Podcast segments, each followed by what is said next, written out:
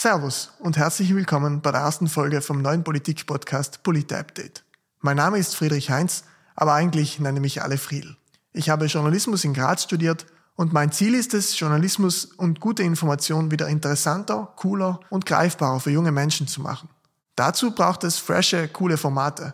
Deshalb haben wir uns entschlossen, diesen Podcast Polit Update zu starten. Jeden Monat gibt es von uns für dich eine Portion Südtiroler Politik auf die Ohren. Die wichtigsten Infos kurz und knackig erklärt, damit sich keiner mehr lost fühlt und du vielleicht beim nächsten Tischgespräch auch einmal ein bisschen flexen kannst. Denn Politik und das Gestalten von Zukunft geht uns alle an. Und uns junge Menschen ganz besonders. Und noch was, damit du immer up to date bleibst, lade die UFAP runter. Dort findest du alle Podcast-Folgen und weitere spannende Inhalte, wie zum Beispiel eine Übersicht über alle Events in Südtirol. Wir sind natürlich auch auf Social Media. Alle Infos dazu findest du in den Show Notes. Und jetzt lass uns loslegen. Let's go mit der ersten Folge. Alter, was geht noch? Hast du wieder mal keinen Plan davon, was abgeht? Bist du lost? Polit Update. Deine monatliche Portion Politik serviert von Friedel und Creative Media. Neues Jahr, neuer Podcast, neue Regierung für Südtirol.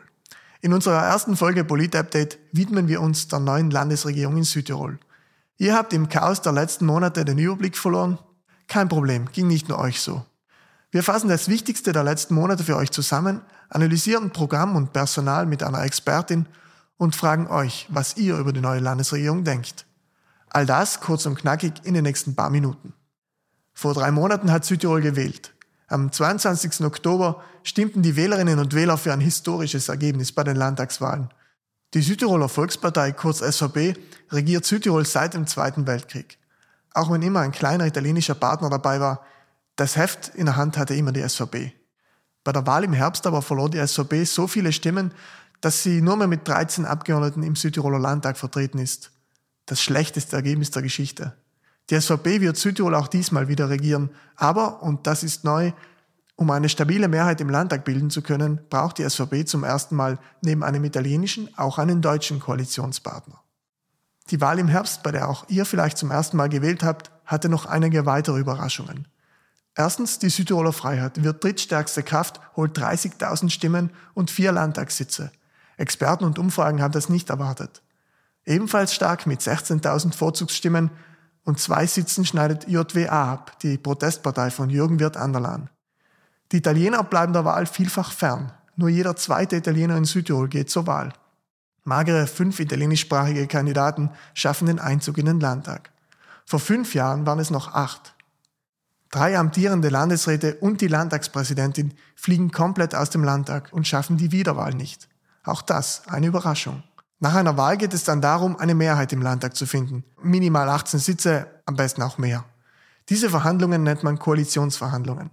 Das Ziel, ein gemeinsames Arbeitsprogramm auszuarbeiten und die Posten zu verteilen, um dann regieren zu können. Die SVP als stimmenstärkste Partei entschied sich für Koalitionsverhandlungen mit vier Parteien. Fratelli d'Italia, Lega, Lista Civica und den Freiheitlichen. Das fanden viele gar nicht so cool. Laute Proteste formierten sich. Viele Menschen waren entsetzt über die Öffnung der SVP nach rechts. In Bozen gab es drei Protestmärsche unter dem Motto No Excuses. Die Organisatoren kritisierten die Koalition. Ich zitiere, mit postfaschistischen, rechtsextremen, nationalistischen Parteien, die den Klimawandel leugnen und es mit Bürgerrechten nicht so genau nehmen, wollen wir nichts zu tun haben. Die SVP und vor allem Arno Kompatscher standen wochenlang im Kreuz vor der Kritik. Doch es wurde weiter verhandelt. Unter Stillschweigen verhandelten die Parteien bis zum 6. Jänner über das Regierungsprogramm für die nächsten fünf Jahre.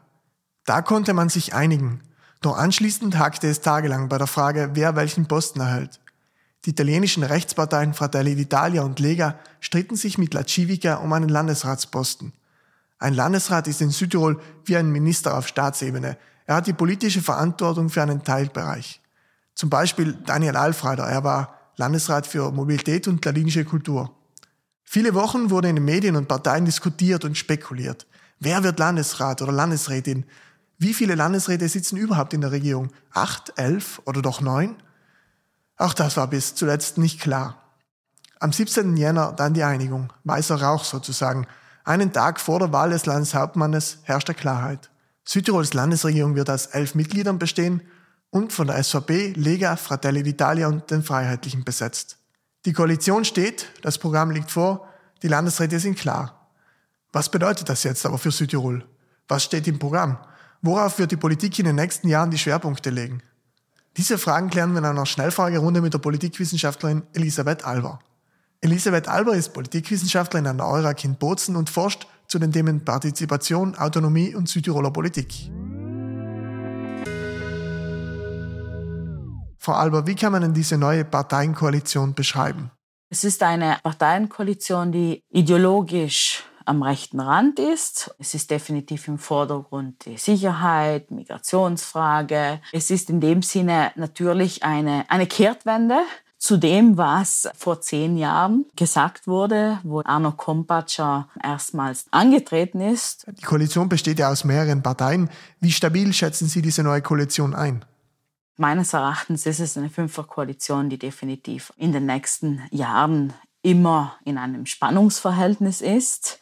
Und in dem Sinne wird sich die Frage stellen, inwiefern sie sich dann absprechen, was abgesprochen wird und inwiefern dann auch sehr rasch unterschiedliche Aussagen und unterschiedliche Stellungnahmen nach außen gebracht werden.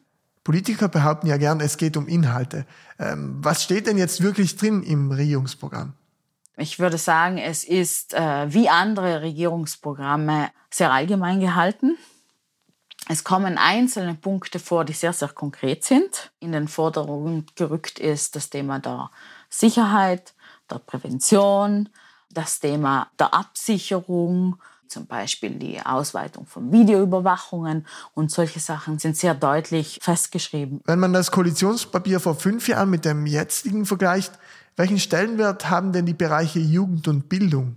Der Punkt Jugend, aber auch der Punkt Bildung, die waren höher gereiht. In dem Sinne kamen sie früher vor.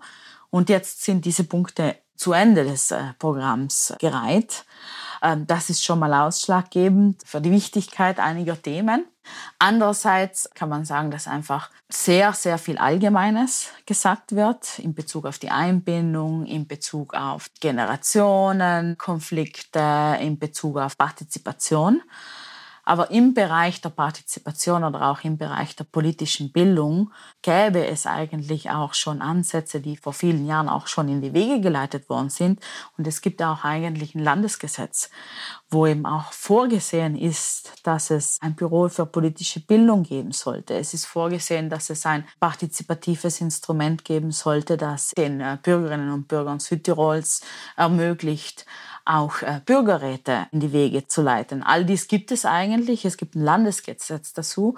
Es gibt eben keine weiteren Regelungen zu diesen Mechanismen, die natürlich in dem Sinne konkrete Sachen sein könnten, die diese allgemeinen Aussagen im Koalitionsprogramm untermauern könnten. Die Koalitionsverhandlungen waren ja sehr langwierig. Welches Bild hat die Politik, insbesondere die handelnde SVP, in den letzten drei Monaten abgegeben? Die Politik hat Führungsschwäche gezeigt. Die Politik hat definitiv einen Weg eingeschlagen, wo die Absicherung der Autonomie im technischen, juristischen Sinne vorrangig ist. Aber man darf nicht aus den Augen verlieren, dass natürlich ein Gerüst einer Autonomie auch auf einem gesellschaftspolitischen Fundament steht. Ja, Frau Alber, vielen Dank für Ihre Antworten. Und wir gehen jetzt wieder zurück zum Podcast. Der Landeshauptmann ist also gewählt, die Landesregierung auch. Jetzt beginnt die reguläre Arbeit der Mehrheit. Wie diese aussieht und was die Parteien umsetzen werden, das wird sich zeigen. Die Turbulenzen, Diskussionen und Streitigkeiten der letzten Wochen sind fürs erste Mal beendet. Das letzte Wort lassen wir aber euch. Das vorherrschende Gefühl bei mir, wenn ich an die neue Landesregierung denke, ist auf jeden Fall Enttäuschung und die rechte Richtung, in die die Südtiroler Politik geht, macht mir auf jeden Fall Sorgen. Und ich habe wirklich Angst, dass viele Themen, die mir und ein andere junge Leute wichtig sein, zu kurz kommen. Ja, im Anschluss an die Landtagswahlen hätte ich mir persönlich zwar eine andere Koalition gewünscht, aber ich denke, in dem Moment muss man der neuen Landesregierung einmal eine Chance geben. Was ich gut finde, ist die Erweiterung der Landesregierung auf elf Landesräte. Allerdings hätten sich gekannt in dem Fall der Tourismus von der Landwirtschaft ausspalten und der hätte sich einen eigenen Landesrat pro Sparte verdient. Ich finde die Landesregierung, so wie sie jetzt steht, voll enttäuschend, ehrlich gesagt. Ich hätte mir eine gemäßigtere Regierung gewünscht. Dementsprechend dann ja keine besonders hohen Erwartungen. Ich hoffe allerdings, dass das vielleicht für manche Leute es fast ein bisschen zum Überlaufen gebracht hat, auch wenn man denkt, was um uns herum in Europa alleweil passiert und dass sich vielleicht mehr Leute das nächste Mal für eine Partei entscheiden, die problematischen und rechtspopulistischen Inhalten intoleranter gegenübersteht. Die Landesregierung hätte auf jeden Fall gekannt, auch mit anderen Parteien zustande kommen, meiner Meinung nach. Aber ich verstehe auch andererseits ähm, die Hintergrundgedanken, sich mit der regierenden Partei von Italien zusammenzutun, um äh, der Autonomie gut zu tun. Ich wünsche mir für die nächsten Jahre, dass in Landtag und den Schaugen halbwegs zu schaffen. Je mehr gestritten wird, desto weniger wird weitergebracht und es bringt niemand etwas. Auch die Opposition, dass sie aufeinander zugehen und schauen, gemeinsam etwas Futter zu bringen. Das war die erste Folge Polit Update und wir hoffen, dass ihr im Februar wieder mit am Start seid. Schickt uns auch unbedingt eure Fragen, Meinungen oder Ideen an die E-Mail-Adresse der Youth App oder auf unseren Social Media Kanälen in die DMs. Danke fürs Dabeisein, bis zum nächsten Mal. Polit Update ist eine Produktion von Mava Creative Media und der App. Autor und Host des Podcasts bin ich, Friedrich Heinz.